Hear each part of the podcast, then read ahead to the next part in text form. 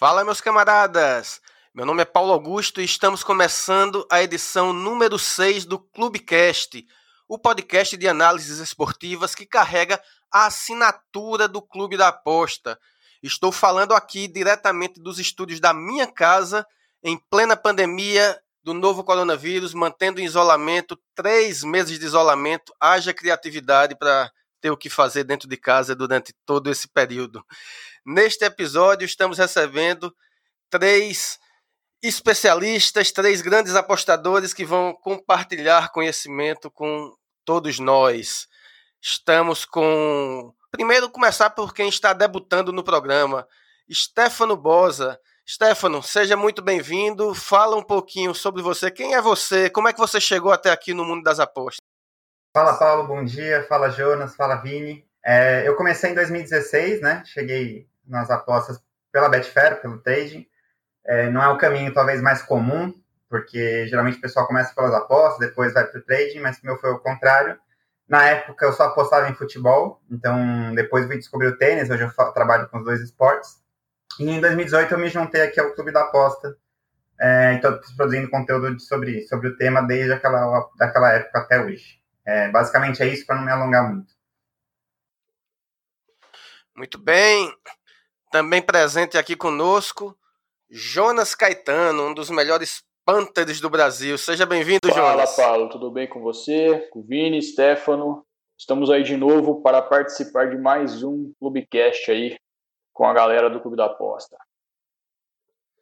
Muito bom. E conforme já anunciado pelo Jonas, está aqui conosco também Vinícius Duarte, o especialista em basquete do Clube da Aposta. Vamos falar um bocadinho sobre NBA hoje, né? Seja bem-vindo mais uma vez. Fala, galera. É, é, um prazer novamente participar do podcast. Realmente a NBA vai voltar. Teremos a grande, a grande liga de basquete de volta.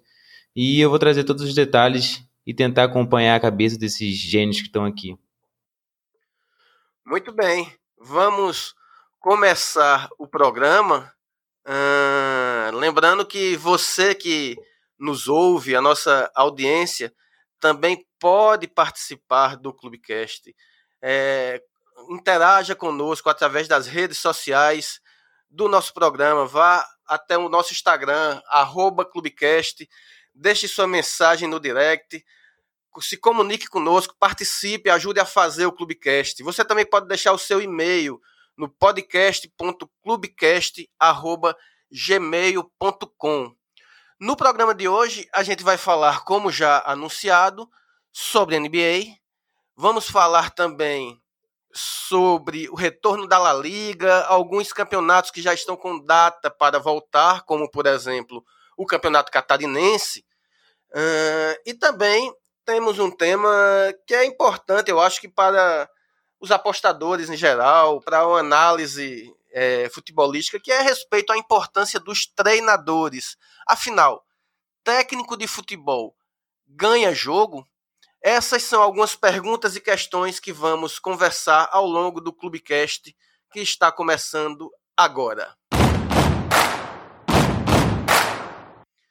Primeiro bloco, episódio 6 do Clubecast. A pergunta que eu tenho para fazer para nossos especialistas, e aí serve tanto para futebol quanto para basquete é técnico de futebol ganha jogo. A gente, uh, por muito tempo, técnico nunca foi a estrela, digamos assim. Técnico era. A estrela está dentro de campo. No Campeonato Brasileiro da temporada passada, ainda que, por exemplo, o Flamengo tivesse um time recheado de estrelas, a grande estrela parecia estar no banco de reserva com o Jorge Jesus. O Santos era um time que a grande estrela estava sim no banco de reservas, né, o Sampaoli, já que o time era considerado um, um elenco relativamente limitado. Hum, então a gente tem vários casos de treinadores que despontaram para o futebol, treinando times medianos, intermediários, mais fracos e que conseguiram grandes campanhas. Da mesma forma, a gente tem casos de técnicos consagrados que, por vezes, atrapalham ou fazem cair de produção times que estão que têm um, um, elenco um elenco estelar. Um exemplo disso é vou dar o próprio Flamengo. O Abel Braga tinha boa parte dos jogadores que o Jesus tem à disposição e não conseguiu dar um, a qualidade que o Flamengo veio a ter depois. Começando com o Jonas, você que é um, um, um especialista no futebol brasileiro, Jonas. No Brasil, técnico faz diferença? Técnico ganha jogo, na tua opinião? Fala, Paulo. Então, um assunto muito legal para o podcast aí. É... Então, como apostador, eu e também como amante do futebol, futebol brasileiro, eu acho que técnico tem bastante influência na equipe. E apesar que, na minha opinião, a cultura do futebol brasileiro é uma cultura muito ruim para os técnicos do Brasil, porque se a gente pegar é, e fazer uma comparação até com pró as próprias apostas esportivas, eu acho que os dirigentes dos clubes e, e as próprias equipes também, o, o, a torcida, ela, ela é muito imediatista com o resultado, né? Então a gente vê muita, muita, muitos técnicos sendo trocados, chega numa semana, na outra já está pressionado por resultados, e aí na outra semana já vai embora. Muitos técnicos sendo trocados aí no Campeonato Brasileiro, tanto da Série A, Série B, e também nesses campeonatos menores a gente vê muito técnico sendo trocado. Então acho que culturalmente isso não é bom para o futebol brasileiro. E a gente talvez teria que se, especial, é, se espelhar na Europa, né, que ali os técnicos têm mais um trabalho de longo prazo, ficam mais tempo nas equipes. E, consequentemente, acho que com isso as equipes talvez tenham uma, uma melhor possibilidade de rendimento no longo prazo. Então, culturalmente, eu acho que os técnicos eles é, têm essa questão negativa, mas do outro lado, eu acho que também técnico ganha jogo, como você mencionou, né, o Flamengo, o Abel Braga tinha todas as peças à disposição, e não estava conseguindo fazer a equipe da liga, os jogadores renderem 100% do que eles estavam, é, eles têm capacidade de render. E quando chegou o Jorge Jesus, né, é, conseguiu fazer um trabalho aí que dava gosto de ver o Flamengo jogar, né? Tanto que foi campeão de tudo, campeão da Libertadores, jogou de igual para igual ali no mundial com o Liverpool, na minha opinião, tinha a chance de sair vencedor. E então, com toda certeza, eu acho que técnico tem muita influência e partindo um pouco para a análise das apostas esportivas, na hora que você estiver analisando o técnico, acho que cai muito na no questão fator força das equipes, né? Que é a, como a equipe tem de elenco disponível para o técnico, se são, se são jogadores bons ou ruins, né? E também como o técnico consegue colocar esses jogadores dentro de campo para fazer eles renderem o máximo possível. Então a gente tem que olhar para a questão do técnico na questão força das equipes e também tem a questão do vestiário. Tem técnico que consegue controlar as equipes do vestiário, consegue dar mais motivação, consegue unir os jogadores. E quando acontece isso, eu acho que é uma coisa positiva para o apostador. Passa mais confiança para o apostador na hora de colocar uma aposta, dá mais chance de vitória para as equipes que têm essa, essa união entre técnico e jogador. Por outro lado, temos que olhar também quando o técnico não consegue fazer isso, né? Ele não consegue dar liga nos jogadores, é, porque ele está trabalhando pressionado e, consequentemente, trabalhar pressionado, às vezes a gente vê até, inclusive, alguns resultados estranhos das equipes que parece que os jogadores querem derrubar o técnico, né? Então, olhando como apostador, essa situação não é boa, não passa confiança nenhuma apostar numa equipe nessa situação. Então, a gente tem que ficar bem de olho nisso também. Por exemplo, um, um, trazendo um exemplo aqui do, do ano passado, como o Rogério Ceni, por exemplo. Né? O Rogério Ceni no São Paulo e no Cruzeiro não conseguiu render muita coisa.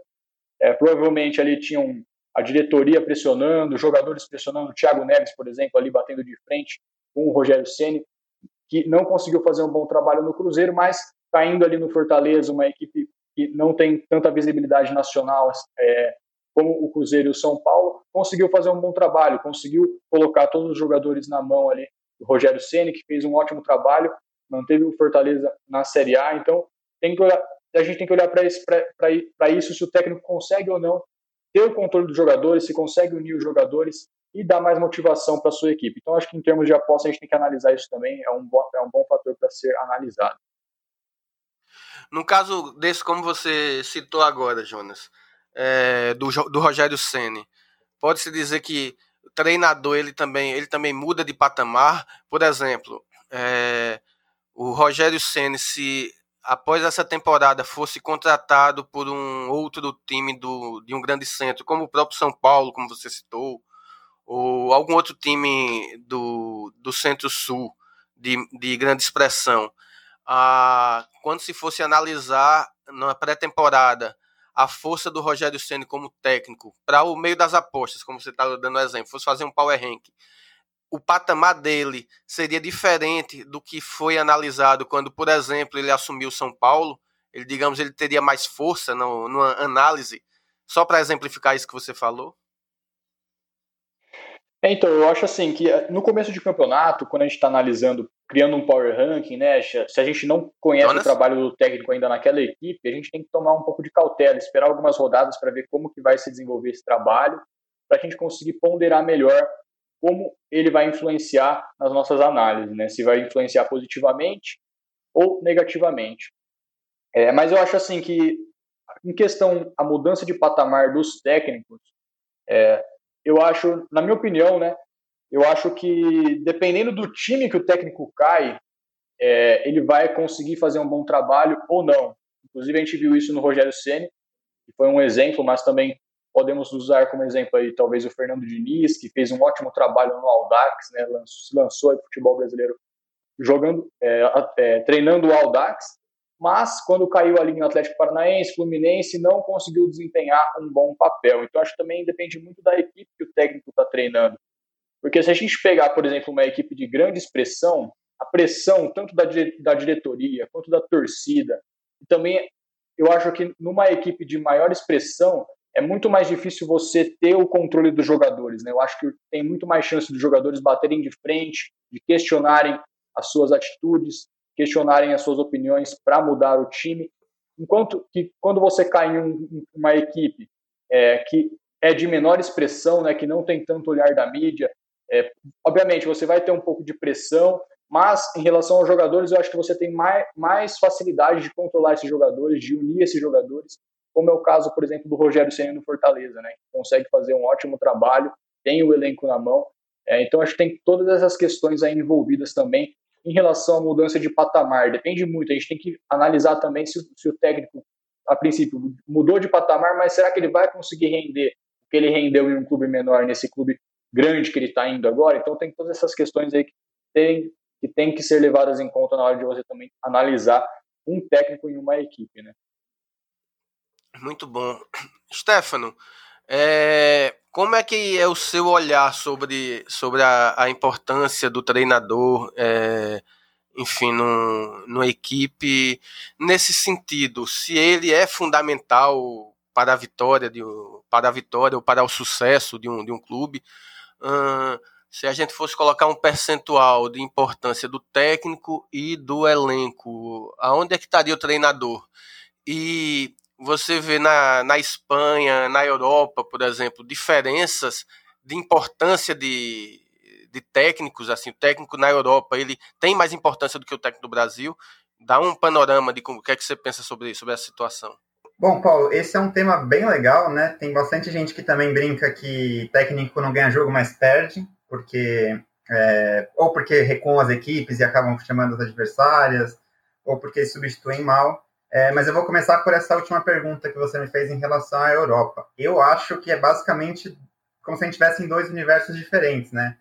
É, lá a gente vê muito mais paciência do, dos clubes com os treinadores, assim, muitos, muitos times que estão uma campanha ruim mantêm mais os técnicos, são mais persistentes. Você não vê aqui no Brasil aquele troca, na Europa, aquele troca-troca que a gente tem no Brasil, que dá para citar até o Argel ano passado, que estava no CSA, aí fez uma recuperação, faltando três rodadas para acabar o campeonato, foi para o Ceará. Enfim, essa troca entre, entre times de maneira muito curta mostra aqui um pouco do que o Jonas já abordou do imediatismo brasileiro. Então aqui o pessoal não olha muito o desempenho, né? A gente não fala, e isso inclui não só os, os dirigentes, mas os próprios torcedores, né? A gente não vê muito essa discussão de, pô, a gente perdeu o jogo, mas jogamos bem, criamos chance. Normalmente assim, ah, perdeu não presta, é, ganhou tá bom e, e, isso meio que pauta os programas esportivos e as tomadas de decisão dos dirigentes.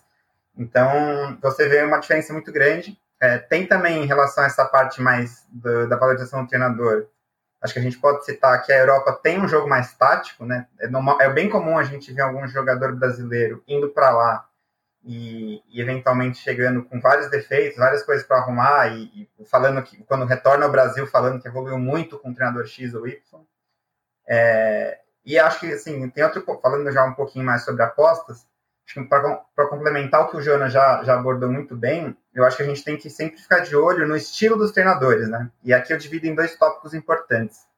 O primeiro é o, o, estilo do treinador versus o elenco que ele tem à disposição. Então, às vezes é um técnico que tem um histórico de jogar muito bem no contra-ataque, mas ele não tem no elenco, por exemplo, jogadores rápidos para puxar esse contra-ataque. Então, se ele não for um técnico com uma capacidade de criar novas estratégias, né, de se adaptar ao elenco que ele tem, talvez ele tenha muita dificuldade em implantar um, um estilo de jogo pré-determinado. O, o Diniz é um bom exemplo disso, né?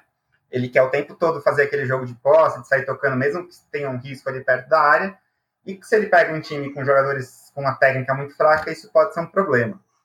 Outro ponto legal também da gente sempre ficar de olho é como que o time se comporta é, em função do resultado que ele vai construindo. Então, muitos dos técnicos aqui no Brasil, até em função desse imediatismo, têm o hábito de, por exemplo, abrir um a zero e já querer recuar o time para jogar no contra-ataque, o que, de certa forma, torna o jogo mais perigoso e não tão atrativo para quem gosta de um handicap alto, por exemplo.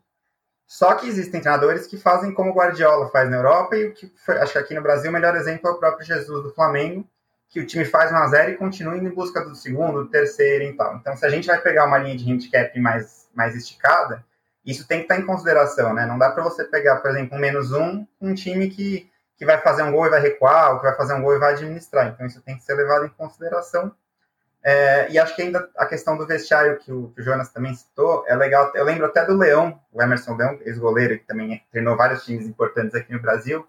Ele pegou no final da carreira ali uma fama de, de incêndio, né? Então ele vinha, o time reagia e depois de um tempo os resultados já não vinham mais.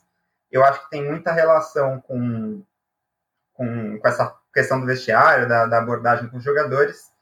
E um último tópico aqui que a gente pode também trazer para o nosso ouvinte, é, até comparando com a Europa, como você perguntou, é que eu sinto que no Brasil não há ainda, de, principalmente por parte dos dirigentes, uma, um planejamento adequado entre as necessidades do time e, e, o, que, o que se espera do treinador. Eu vou dar um exemplo até do meu time, que é o Palmeiras. No final do ano passado, com o Flamengo campeão e tudo, já houve a demissão ali do, do Mano Menezes e veio um discurso de renovação, de trazer uma coisa nova. E no final do ano, quem foi anunciado como treinador foi o Vanderlei Luxemburgo, que de novo não tem nada, né? É um cara que já foi super vitorioso, mas não, não condiz com a linha deles.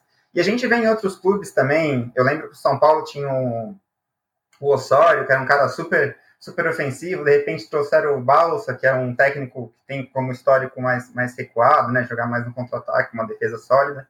Então, acho que também falta um pouco desse planejamento que acaba gerando essa, essa diferença toda entre a visão que o técnico tem aqui e tem lá fora. Muito bem. Eu queria ouvir do Vini em relação ao basquete.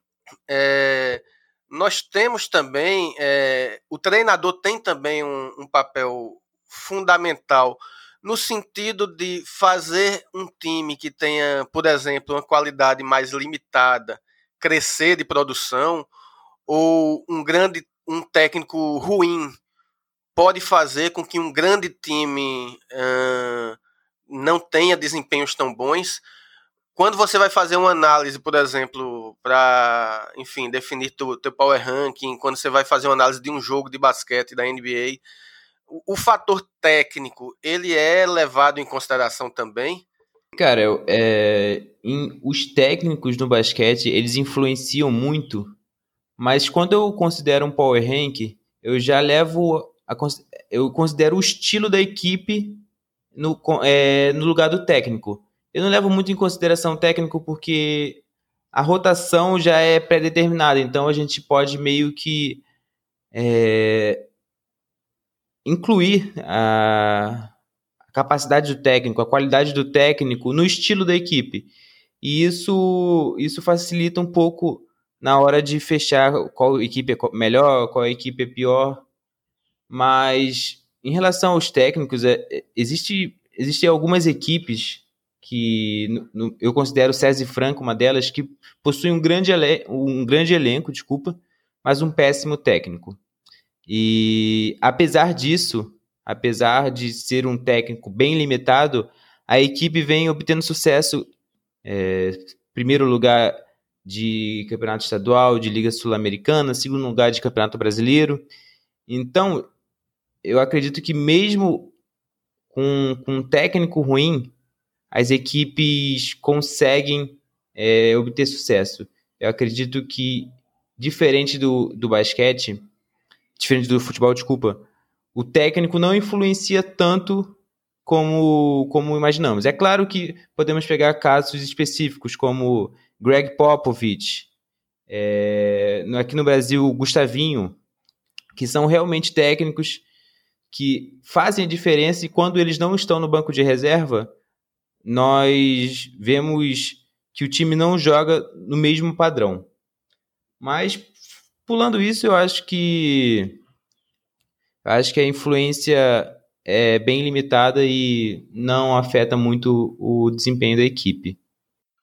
Por exemplo, um, um técnico mais limitado ao, no lugar do Phil Jackson, o Chicago de Jordan e o, e o Lakers é, de Kobe teria ganho os campeonatos do mesmo jeito, na sua opinião, mesmo que o técnico não fosse fosse um técnico bem mais fraco do que o Phil é, Jackson. Aí, aí eu acho que entra na, na entra no caso igual do Greg Popovich, que são casos onde o técnico realmente faz a diferença. O, o Phil Jackson trouxe aquele estilo do triângulo ofensivo que até então, na época, era algo novo. E com isso, e claro, com a genialidade do, do Michael Jordan, é óbvio que ele não conseguiria sem ele, os, os seis primeiros títulos, né, claro, é, conseguiu sucesso. Então, são, eu, acho, eu acredito que são casos específicos. Por exemplo, tem um, um técnico, hoje ele está no Houston Rockets, que é o Mike D'Antoni, ele trouxe novos estilos ofensivos que até então a NBA nunca tinha visto. O melhor ataque da história, muitos dizem que é o, o Phoenix Suns dele, onde basicamente era o six, six seconds or less, ou, ou seja, ele fazia o ataque dele em seis segundos ou menos. Basicamente, o cara que é, batia o fundo bola, ele já jogava a bola no ataque para o Steve Nash, o Steve Nash passava para um cara de três ou um, um cara enterrar, então, apesar de um grande técnico, de ser um grande técnico, ele nunca conseguiu um título da NBA. Talvez por, por ser falho no lado defensivo, talvez por nunca ter uma equipe tão boa, é, capaz de, de vencer. Então, é, vai, vai muito da qualidade da equipe, como eu disse, em casos específicos que eu acredito que o técnico faça muita diferença. Mas fora isso, eu acho que ele é o coadjuvante. É, e que aí, no final a qualidade da equipe acaba pesando mais para o basquete. A gente consegue ver campanhas históricas, tipo uma equipe fraca chegar aos playoffs, mas dificilmente, praticamente impossível, uma equipe fraca com um técnico bom vai ganhar um título. Já uma equipe boa com um técnico ruim, ruim é capaz de ganhar um título da NBA. Muito bem, estamos terminando o primeiro bloco, mas antes de encerrá-lo, vamos para a primeira sessão do nosso programa, do Clubecast número 6, que é a tip da semana. Lembrando que a tip da semana, a partir desta edição, tem o apoio da 188bet, a casa que tem as melhores odds e que você, com certeza agora, com o retorno do, do futebol europeu, em breve o retorno do futebol brasileiro, é uma das melhores opções disponíveis para você que nos ouve. Vamos para a tip da semana, começando com Jonas Caetano. Jonas, qual a sua tip? Fala, Paulo. Então, a minha tip vai para uma série de conteúdos que eu vou começar a gravar e, durante as próximas semanas. Inclusive, o primeiro conteúdo já está gravado e vai sair já na próxima semana que é um conteúdo sobre precificação. A gente aqui do Clube da Aposta fez uma pesquisa na comunidade com os principais desafios, para entender os principais desafios da comunidade no punch, né? E a grande maioria das pessoas pediu conteúdo sobre precificação e metodologias, então a gente vai focar nas próximas semanas nesse tipo de conteúdo. E já nessa próxima semana vai sair um vídeo sobre Power Ranking, como criar um bom Power Ranking. Então essa é a tip da semana. Fiquem ligados então no canal do Clubão lá no YouTube e também nas redes sociais. e no site do Clube da Aposta, que vai sair em artigo também, artigo e vídeo para vocês aí. Então essa foi a minha tip da semana, como criar um bom Power Rank. Boa. Stefano Bosa, Stefano, qual a sua tip da semana? Paulo, minha tip da semana é um livro que chama A Ciência da Sorte. Ele é um, um conteúdo que vai fazer toda uma análise sobre sorte e probabilidade, desde os princípios lá dos jogos de cartas, passa por cassino, ele menciona as apostas esportivas, claro, fala de poker e traz até um pouquinho sobre os robôs. É, é um livro bem legal para a gente entender que até a sorte tem, tem a sua questão racional e um conteúdo que, se eu tivesse lido antes, teria me poupado muito, muito tempo de, de questionamentos familiares e de amigos ali que não entendem muito bem como funcionam as apostas esportivas. É, acho que poderia até recomendar a leitura para eles também, que é bem bacana e acho que pode agregar bastante na, na carreira do apostador. Vinícius Duarte, qual a sua tip da semana? Bom, a minha tip da semana vai ser outro podcast, vai ser o Na Era do Garrafão, que é comandado pelos amigos Renan e Vitor, onde eles trazem relatos históricos sobre NBA, é, basquete feminino brasileiro, FIBA. São histórias maravilhosas, desde, desde Bill Russell para Michael Jordan, Will Chamberlain, o grande, as grandes equipes femininas do, da década de 90, Cortência, Magic Paula. Então, a minha tip da semana vai ser o trabalho desses dois amigos sensacionais, na Era do Garrafão.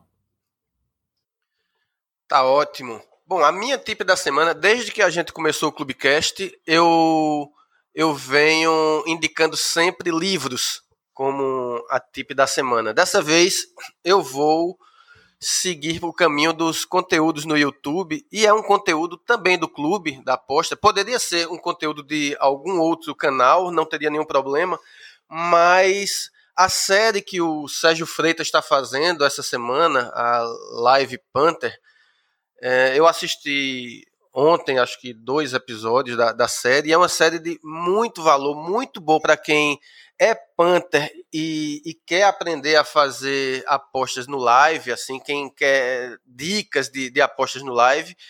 E eu acho que é um conteúdo muito enriquecedor, um conteúdo que poderia tranquilamente estar sendo é, vendido e está disponível gratuitamente no, no canal do Clubão.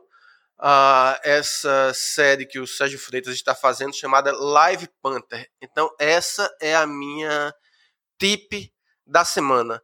Com a tip da semana, é, eu estou encerrando o. Com a tip da semana, estamos encerrando o primeiro bloco do Clubecast.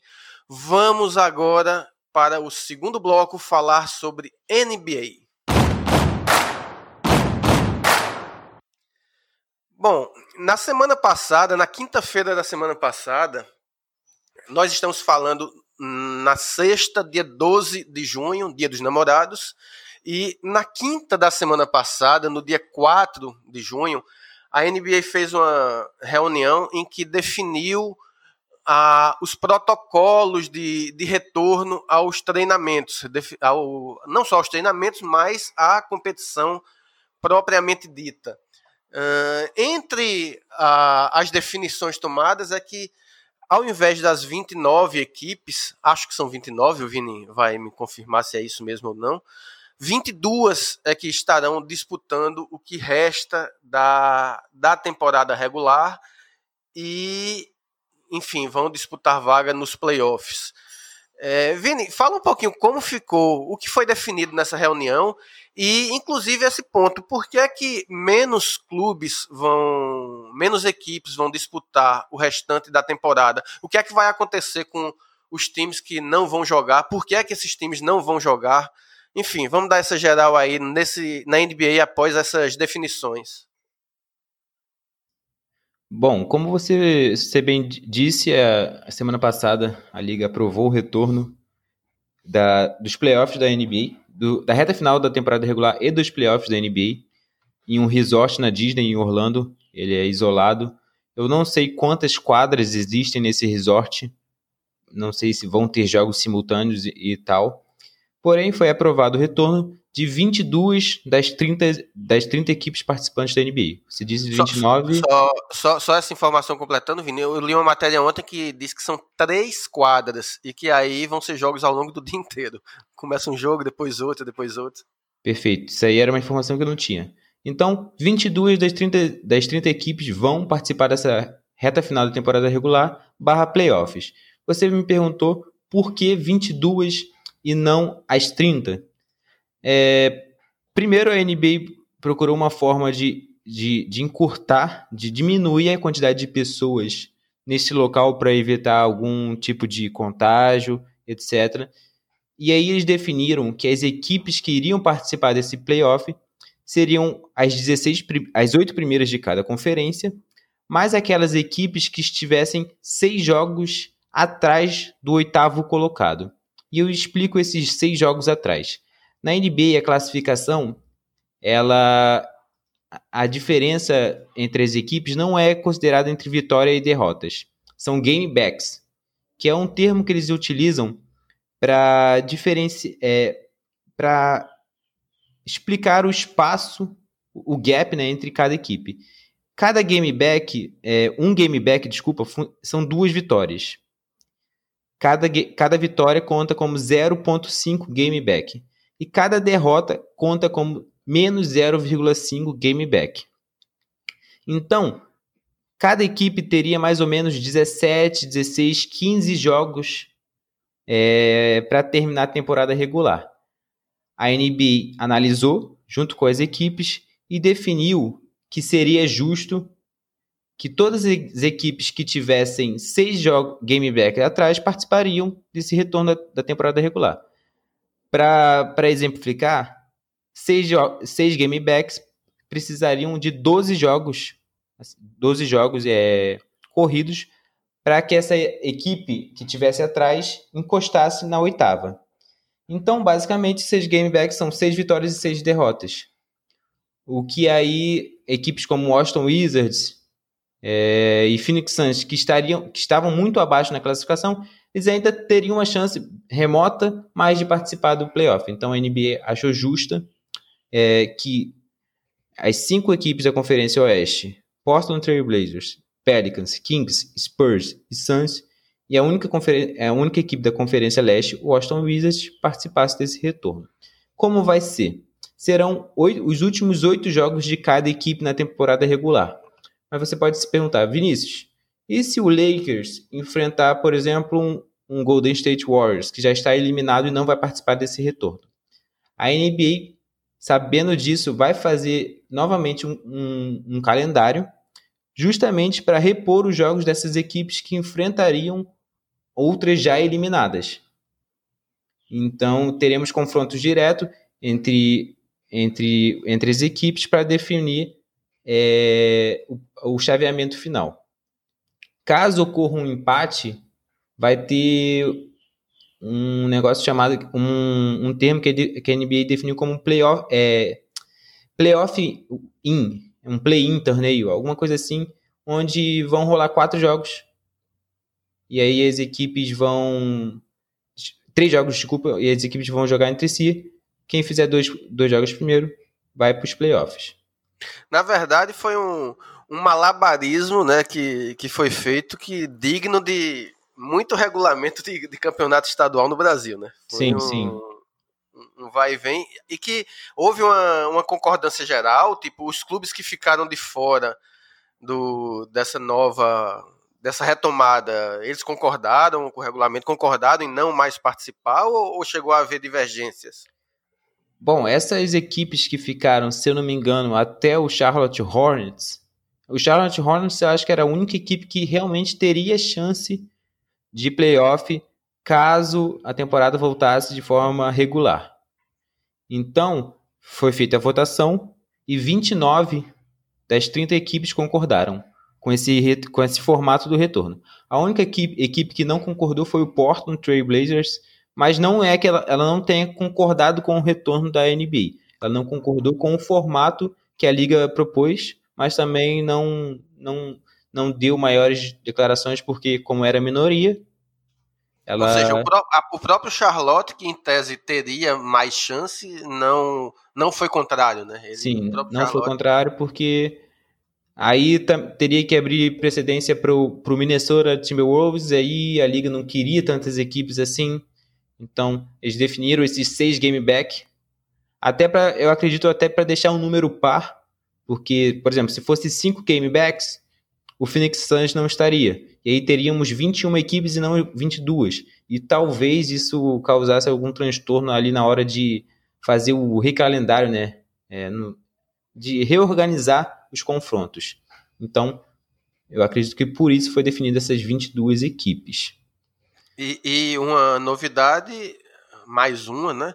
É isso, né? O fato de se escolher um local junta todas as, as equipes e neste local, sem público, com clubes mandantes perdendo a vantagem do mando de campo, né? com clubes visitantes perdendo o ganhando, deixando de ter, aliás, o prejuízo de ser visitante, participando, um, um, digamos assim, do restante da temporada e inclusive dos playoffs, né? Que se na fase regular talvez não faça tanta diferença, nos playoffs, mando de campo faz bastante diferença, não é? Sim, faz muita diferença. Era, era algo que a gente estava comentando aqui em off. Se não vai ter mando de quadra, se não vai ter a pressão da torcida, o fator casa, por que teríamos um, um playoff normal? Que foi também foi definido pra, pela liga que os, os playoffs vão ser normais, melhor de sete, com primeira rodada, semifinal de conferência, final de conferência e final da NBA. Eu, eu acredito que seja pelo fator numérico, pelas estatísticas. Eu acredito que a NBA preza muito pelas estatísticas históricas de seus jogadores. E também pelo dinheiro, né? É... Temos. Existem contratos da liga com, com, as, com, as, com os canais de transmissão, tanto a ESPN, a ABC e a TNT. Então talvez isso também tenha influenciado um pouco. Porém, eu acho que vamos prolongar muito a liga muito o calendário da liga e vai acabar prejudicando a pré-temporada da temporada 2020-2021, que vai ter menos de 20 dias, se eu não me engano, porque a temporada tem previsão para acabar dia 12 de outubro e o reinício seria dia 1 de dezembro, então teríamos ali um gap de um mês e meio, e isso é bem pouco se a gente assumir que tem período de free agency, tem período de free que ali demora uma, duas semanas, aí as equipes começando a, a treinar.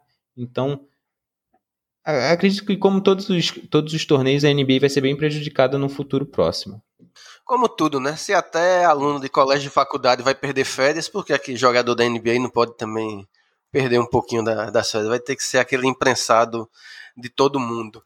É, Jonas, eu queria te perguntar o seguinte: essa, esse formato que a NBA vai fazer de todos os jogos em um só local para poder terminar a competição. A gente tem, uh, trazendo para o futebol, por exemplo, a Libertadores, que é. Eu, eu acredito que a NBA está fazendo esse, esse, essa estratégia, enfim, essa, arrumou essa solução, porque os Estados Unidos é muito grande e tem estados que está melhor gerida a questão do, da pandemia e tem estados em que está pior o, a, a pandemia.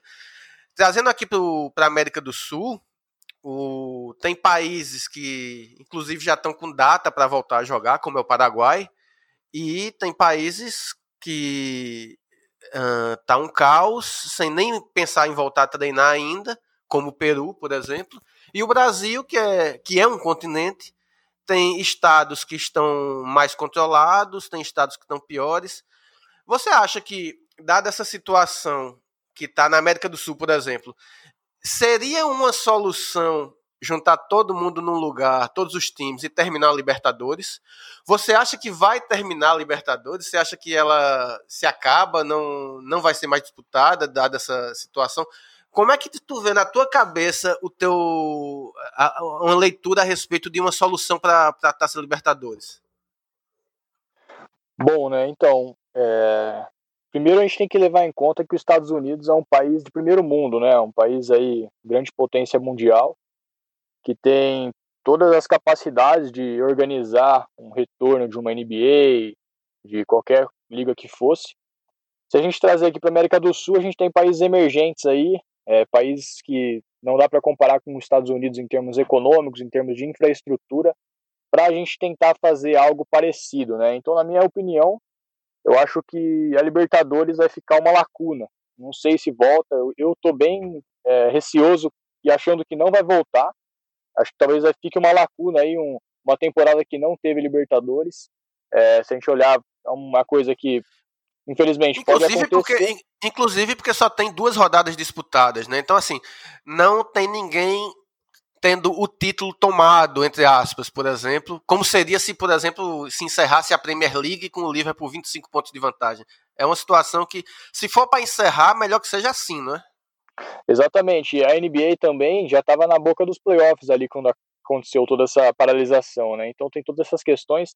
E na minha opinião, é, eu acho que não vai ter Libertadores mais por um bom tempo, né? Como é um, um campeonato continental ali que envolve muitos países, eu acho que até a gente encontrar vacina, encontrar alguma uma forma de amenizar os impactos de transmissão aí do, do coronavírus, eu acho que vai ficar bem prejudicada a volta de torneios continentais. E não só para Libertadores, mas também para a Champions League. A gente tem que ver como vai ficar tudo isso, né?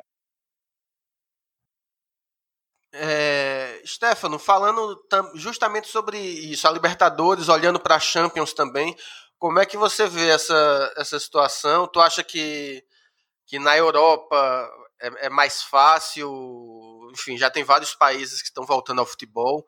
Você, você enxerga como possível encerramento da Champions ainda nessa temporada? O, e a própria Libertadores também, como é que é teu olhar sobre essa questão?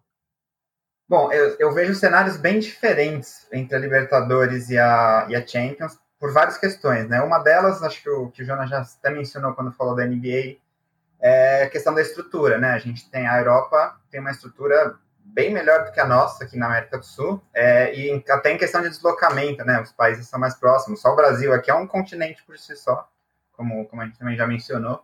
É, um outro ponto que também eu acho que a gente não pode ignorar é que a, os estágios das competições estão muito diferentes, né? A gente tem a Champions já na reta final, no mata-mata, então são menos equipes, consequentemente menos países, porque, logicamente, na reta final a gente tem ali cinco ou seis países que dominam o futebol europeu, como a Alemanha, como a Espanha, como a Itália, é, e eles estão ali dominando essa parte final. É o contrário da Libertadores, que pela, por ser a primeira fase, a gente tem todos os países envolvidos ainda. Então, desde Venezuela, Peru, que são, são países mais fracos historicamente no nosso continente.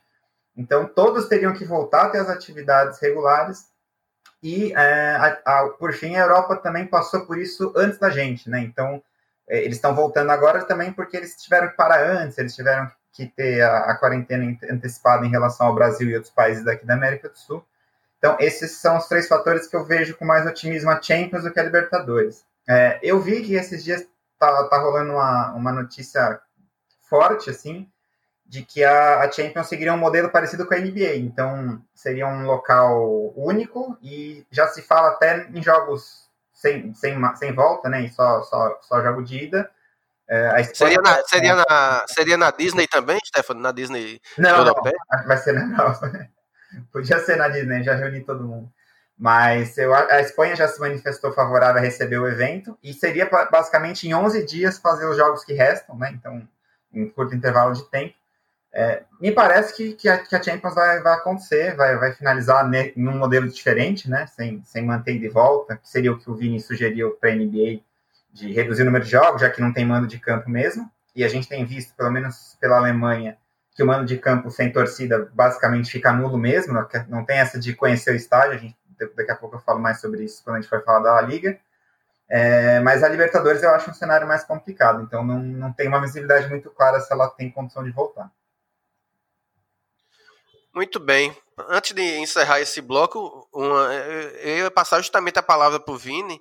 É, você, você pediu a palavra, Vini. Vou, vou lhe dar a palavra e já com a minha última pergunta para você, você emenda a resposta, que é: o, você acha que, enfim, depois de tantos anos, eu vou poder ver o Lakers campeão de novo da NBA?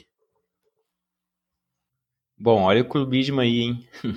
Mas é uma das equipes favoritas eu acredito que a idade do LeBron avançada, essa paralisação foi, entre aspas, boa para ele, porque, como, como todos sabem, ele é um jogador que basicamente chega na final sempre, ou se não chega na final, chega longe. Então, um cara que, se você pegar os últimos 10 anos, ele teve descanso praticamente zero em relação a outros jogadores. Então, como temos aqui uma paralisação de praticamente praticamente não, quando voltar a NBA vão ser mais de três meses, eu acredito que essa, essa pausa vai ser boa para o LeBron, que já vinha apresentando problemas no pubis, lesões consecutivas na região. Então, estar mais fresco para um retorno da NBA motivado.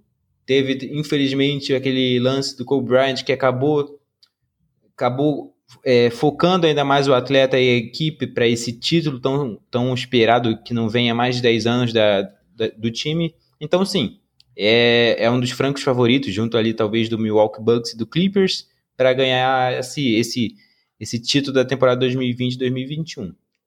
E a última coisa que eu queria falar sobre esse tópico, eu puxei aqui o valor do contrato da NBA com as emissoras, e o contrato custa nada menos que 2,4 é, bilhões de dólares por ano para os cofres da liga. Custa não, vem no caso, né, de lucro. Então, isso já responde a minha pergunta do, do, de, de, de que por que são, serão 8, 7 jogos e não reduzido. Porque a liga está recebendo bem para isso e com certeza com essa volta, pensando bem, com certeza com essa volta da NBA, depois dessa dessa lacuna, desse ato de três meses sem, sem a maior liga de basquete, a audiência vai bater números absurdos e como, como em qualquer outro esporte, é, tudo move pelo dinheiro, o mesmo, o mesmo serve para a Champions League que o, que o Steph falou. E então eu mesmo acabei respondendo o que eu falei anteriormente. E só mais uma curiosidade: a, ML, a MLS, a, Major League Soccer, a liga de futebol, de futebol americana, ela vai voltar também e provavelmente será, será na Disney também, junto da NBA, no mesmo, no mesmo período, no caso. Então, vai ser bacana, vamos ver como isso vai funcionar.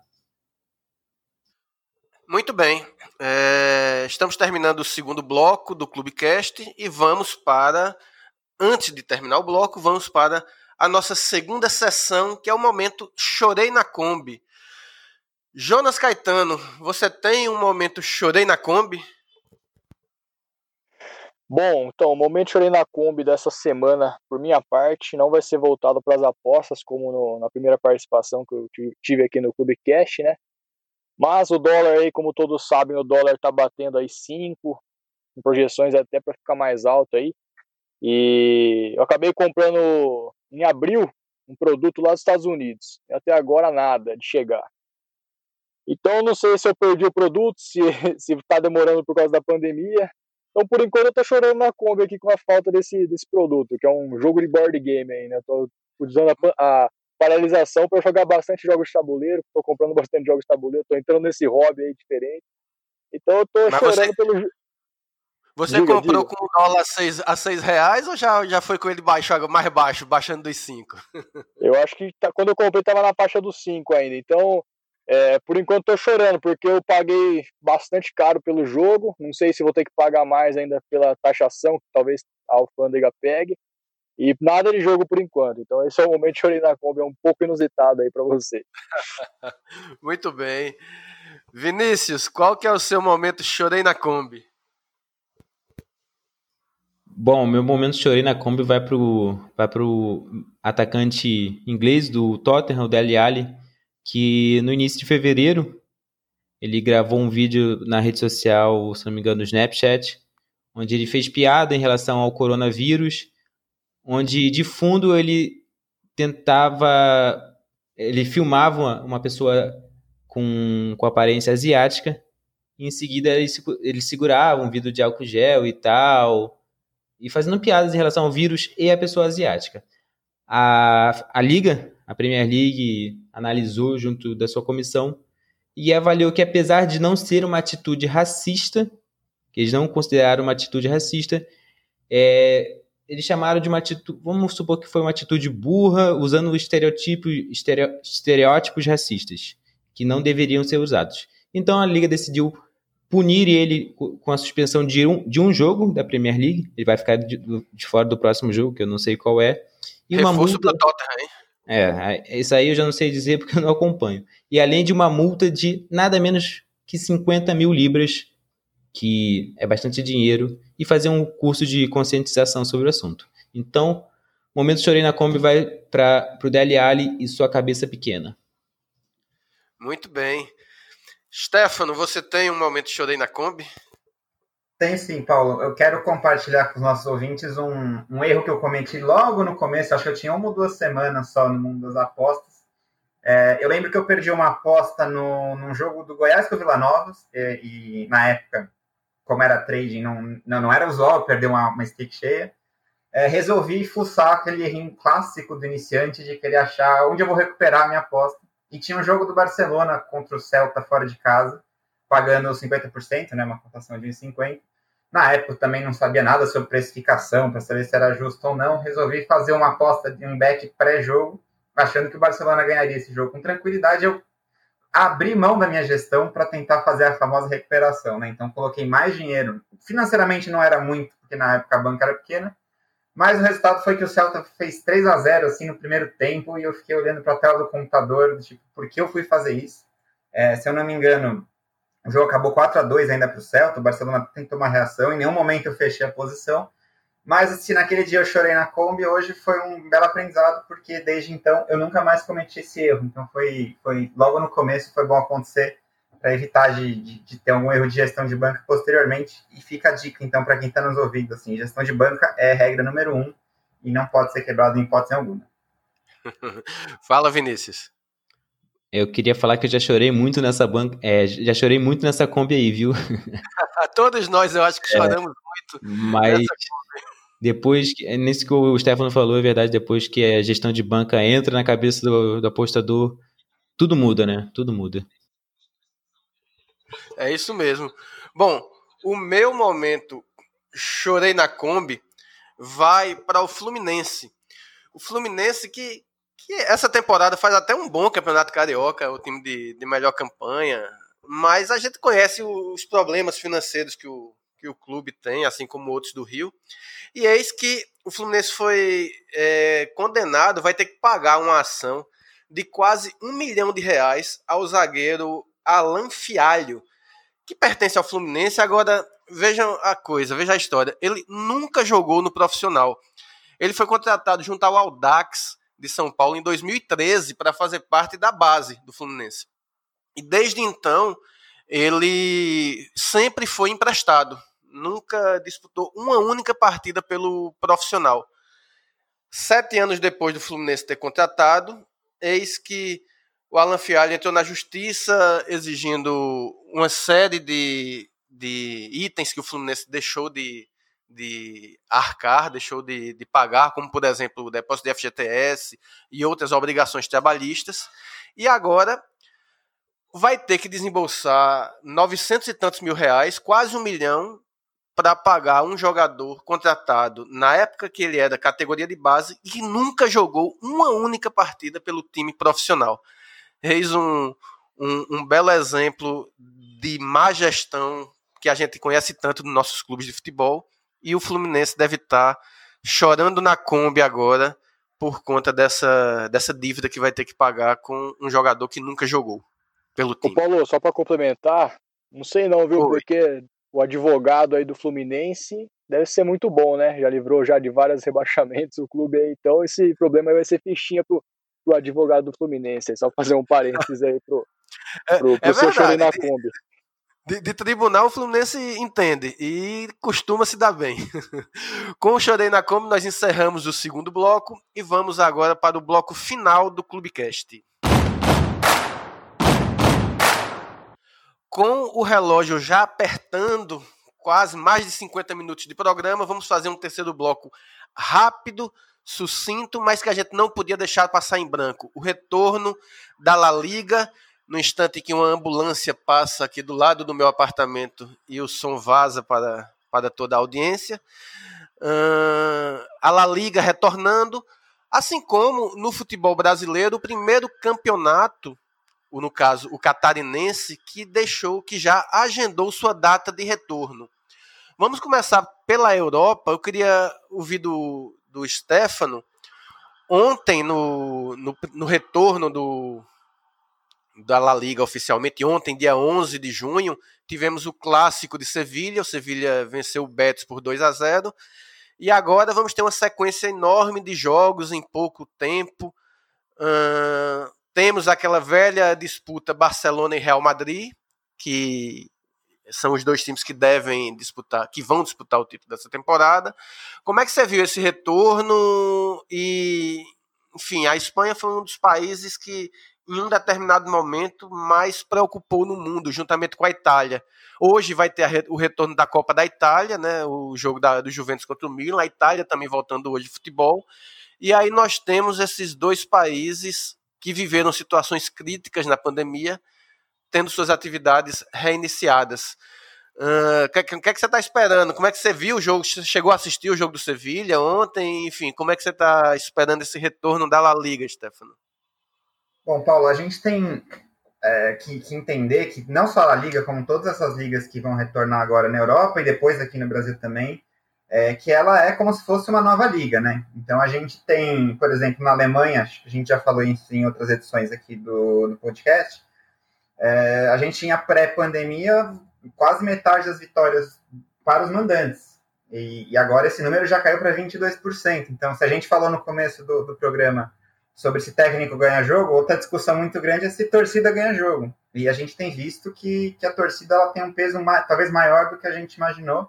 É, eu mesmo senti isso na pele porque eu tive uma sequência não muito boa de apostas pré antes da pandemia, naquela fase final que já não tinha torcida é, que eu cheguei à conclusão de que eu talvez não tenha dado peso tão grande quanto deveria a ausência dos torcedores, né? Então esse é um ponto para a gente ficar atento, não só na La Liga como em outras competições. O, apesar do Sevilha ontem ter jogado muito bem em casa, né? Quem fez o jogo para nós apostadores foi um jogo de leitura tranquila até certo ponto, né? deu para o Sevilha foi bem superior na maior parte do tempo, mas essa questão de não ter torcedores deve impactar muito. É como se os jogos fossem basicamente em campo neutro sempre. Né? Então, é, talvez. O mercado já entendeu isso, Stefano? O mercado já entendeu essa diferença? Não, não houve a pergunta, desculpa. O mercado já entendeu essa diferença, tipo, já, já deu uma equilibrada nas odds, assim, para já diminuiu o favoritismo de mandante, ou você enxerga ainda muita oportunidade nesse sentido? Não, já, já deu uma bela ajustada. É, tem vários jogos que tem uma ou até duas linhas diferentes do que seria com, com, com torcida. Assim, as casas também estão atentas a isso, né? Não iam deixar passar esse detalhe. Mas também dá para encontrar valor com um pouco mais de facilidade nesse aspecto, né? Porque justamente se você penaliza demais o mandante e às vezes ele, ele não sente tanto, talvez tenha ali uma oportunidade até de uma aposta pré-game nessa equipe e tal. Só que a gente também tem que considerar que eu, pessoalmente, tenho feito pouquíssimas apostas pré. Primeiro, porque na Europa é difícil você encontrar valor mesmo, as casas têm muita informação. E segundo, porque eu tenho sentido os times muito regulares nessa volta, né? Então, faz um bom jogo, depois não joga nada. A gente tem basicamente a Alemanha como exemplo, posso citar o Leipzig, né? Que fez um belo jogo contra o Mainz, fez acho que foi 5 a 0 o jogo, foi bem tranquilo. E outras partidas muito ruins, né? Empatou em casa com o Paderborn, perdendo gol a rodo. O Paderborn, que é um time, para quem não acompanha aqui, já está praticamente rebaixado, embora seja muito corajoso, ataque todo mundo. É, e isso tem que ficar muito atento aí na questão da irregularidade das equipes. É, e além disso, a, os próprios times espanhóis, só para fechar e não me alongar muito, na minha opinião, vinham uma temporada muito irregular, né? Mesmo se, se você olhar para Real Madrid e Barcelona, o, Real o Barcelona, quando o Soares machucou, passou a ter uma dificuldade muito grande de fazer gol. Então, vários jogos ali até criava algumas chances, mas a bola na rede não foi tanto. É, o Real começou também mal, depois o, com as contratações que, que tinha muita expectativa. Jovic, que era um atacante muito bom do Frankfurt, ainda não encaixou. O Hazard, então, nem se fala. O Hazard até que é uma decepção até extra-campo, porque fora de forma, continua se lesionando, enfim. Coube aos brasileiros, né? O Rodrigo e o, e o Vini Júnior assumiu o protagonismo. A disputa entre os dois em termos de pontuação é próxima, né? A gente sabe que eles vão dominar o título, mas até olhando para outras equipes que, que, são até mais, mais tranquilas para trabalhar em questão de ter melhores, enfim, não, não tão amassadas, a gente também tem muita irregularidade, né? O Atlético empatando muito na temporada, o Valência também que faz alguns bons jogos e outros muito ruins, enfim. É, e por fim, tomar também cuidado, porque tem muita gente que ainda olha para a La Liga como um campeonato da Liga das Estrelas, um jogo muito over. E se vocês forem olhar a média de gols, é de 2,5, né? O, a linha de 2,5 geralmente é aquela linha que o mercado ainda está muito em dúvida se vai ser um jogo over, se vai ser um jogo under. E nessa média, a gente tem Barcelona e Real Madrid com algumas goleadas, né? Então, assim, tem sido uma liga muito mais under do que over, e o apostador tem que ficar esperto com isso porque na Alemanha, que é uma liga over, a gente viu uma, uma queda ali no, de gols. Quem trabalha o mercado over como eu deve estar sofrendo um pouquinho nesse retorno. Então, na Espanha, a gente pode ter um efeito semelhante. É, inclusive sobre isso é, que você estava falando do mercado é, de gols na, na La Liga. Não é minha especialidade, eu aposto futebol brasileiro, mas acompanhei ontem, por exemplo, o jogo do Sevilha e do, do Betis, né, que acabou 2 a 0 para o Sevilha, e é, claramente, no, no, sei lá, nos 15, 20 minutos finais, estava meio que faltando perna para os dois times, o que é normal, esperado. E eu achei um jogo com muito menos chance de gols do que normalmente teria. Acabou que o Sevilha venceu, fez dois gols por conta da, da superioridade que, que apresentou em campo, mas é, eu fiquei com a sensação de o jogo ser mais morno do que seria. Não sei se o público também, a ausência de público fez diferença num clássico, né? Enfim. Eu acho é... que, deixa eu complementar um, em relação a isso. É, eu não sei não, tecnicamente dizer se tem algum efeito do, da Espanha tic-tac ou não, mas o jogo na Espanha é mais cadenciado também do que outras ligas, né? Então, por exemplo, antigamente a gente falava muito que na Itália era um jogo de, de defesa, né? De, pouca chance de gol. Hoje é o contrário. A Itália tem jogos extremamente abertos, bem uma chuva de gols. É, e a Espanha a gente tem esse, esse, perfil. Então, no jogo de ontem, por exemplo, claramente no, no, na parte final o, Sevilha recuou. E como você falou, o Betis já estava meio sem perna, teve muita dificuldade para encontrar espaço. É diferente de outras ligas que tem uma característica mais aberta, que mesmo com 2 a 0 um time vai para cima e fica tomando contra-ataque, fica aquela loucura de cá, que para quem gosta de over é, é, o, é o cenário ideal, né? Então tem que ficar atento a isso. Não é porque um time está indo para cima que o outro vai contra-atacar. A Espanha às vezes tem um, um jogo, uma tendência um pouquinho mais under hoje, isso pode mudar daqui a um tempo, do que outras ligas como a gente falou da Alemanha e da Itália.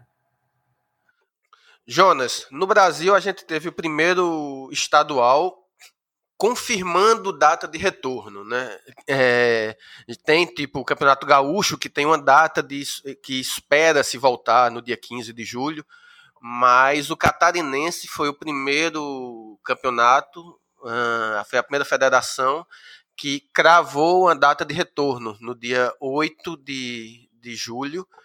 O catarinense que paralisou, coincidentemente, no instante em que encerrou-se a primeira fase, a fase de classificação, e já volta agora no mata-mata. É, não deixa. É um campeonato interessante, né, Jonas? É o campeonato que talvez tenha mais, entre aspas, favoritos ao título, né? Acho que pelo menos é, é um estado que, dos 10 times que de, de, disputam o campeonato, tem, digamos, cinco times grandes, entre aspas. Chapecoense, Figueirense, é, Havaí, Criciúma e Joinville, né? E, e esses cinco estão entre os oito que vão disputar o mata-mata. Como é que você vê esse retorno, essa data? Aparentemente, pela situação em Santa Catarina da pandemia, se, se não tiver nada, se não tiver um avanço por lá, é o estado tem uma situação mais ou menos controlada. Como você vê essa a competição, enfim, essa definição? É, então, fomos pegos de surpresa aí com o Campeonato Catarinense já voltando no comecinho do próximo mês, começo de julho, né?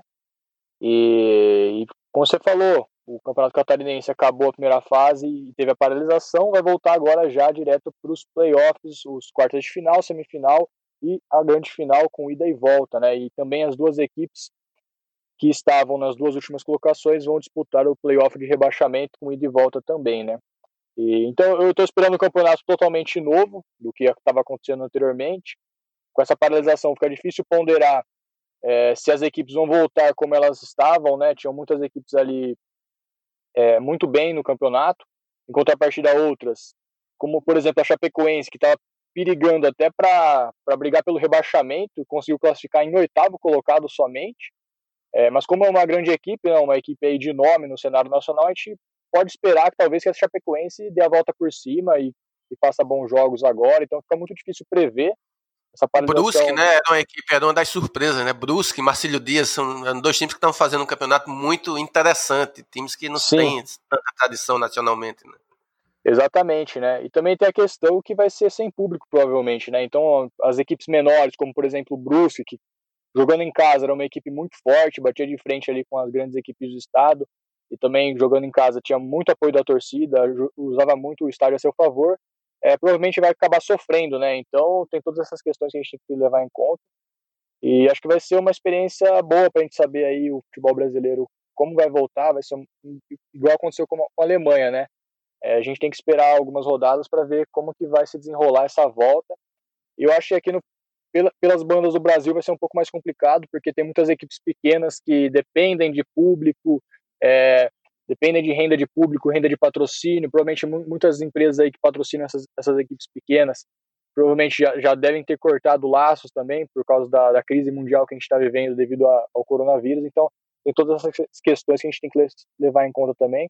Aqui no estado de São Paulo, Parece que os, os clubes já estão pensando em voltar a treinar também. Eu estou esperando uma volta aí para agosto e final de agosto aí talvez já tenhamos os campeonatos estaduais de volta no Brasil. Mas também eu tenho uma dúvida porque a gente está tendo uma grande guerra política aí também, né? Os governantes do Brasil utilizando o vírus para fazer guerra política e não para tentar resolver os problemas, muitas divergências entre governo federal e governos estaduais, e a população fica não sabe o que fazer, né? Alguns já estão saindo na rua sem máscara, já estão indo no comércio sem máscara, agora que está abrindo já boa parte do comércio.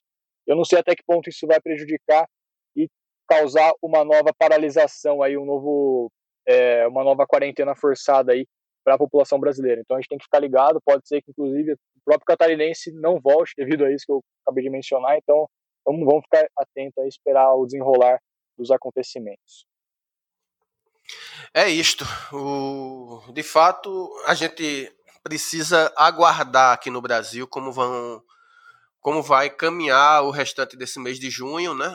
O, é, é, importante, é bom você ver um campeonato como o Catarinense ter agendado o, o, seu retorno, né, para daqui a pouco menos de um mês.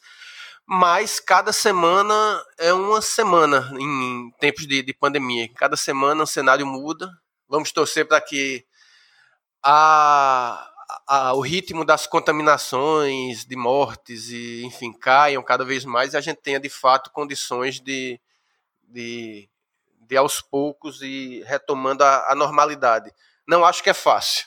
Essa guerra política que o Jonas falou realmente é um, uma coisa que afeta muito e vamos acompanhando para saber e tentar entender o que vai se dar no, no Brasil, não só no futebol, mas na sociedade também. Estamos chegando ao final do terceiro bloco e, consequentemente, do episódio 6 do Clubecast. Eu queria, antes de mais nada, agradecer não só a presença, mas a paciência de nossos painelistas, Vinícius, Stefano, Stefano e Jonas, já que talvez você não perceba tanto, mas tivemos alguns problemas técnicos que, com a mágica da edição, está sendo foi corrigido. Uh, muito obrigado, Jonas, pela sua participação no episódio 6 do Clubecast. Boa, é isso aí. Muito bacana esse bate-papo aí. É, estou aberto aí a novos convites, só chamar que eu estou aqui participando. Agradecer aí então Paulo, ao Clube da Aposta, ao Vinícius, ao Stefano. Obrigado aí pelo bate-papo. É isso aí, até a próxima. Stefano, você que debutou aqui no Clubecast, espero que volte mais vezes e obrigado pela participação.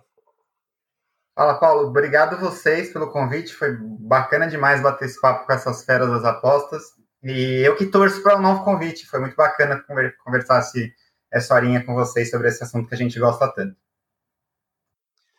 É isso aí. Vini, falando o nosso especialista em basquete, muito bom seus esclarecimentos e obrigado por ter participado de novo aqui do Clubecast. Valeu, Paulo, valeu, Stefano, valeu, Jonas, por essa conversa boa. Sempre bom estar aqui, espero próximos convites e estou bem ansioso agora por esse retorno da NBA. E vamos com tudo.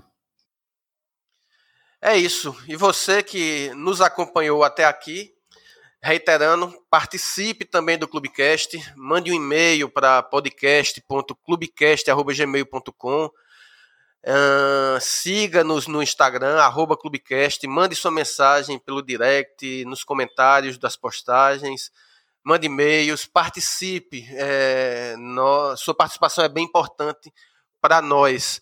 Estamos encerrando o episódio número 6, o Clubecast, o podcast que tem a assinatura do Clube da Aposta. Ele está disponível no Spotify, no Google Podcasts, no iTunes no site clubecast.com.br.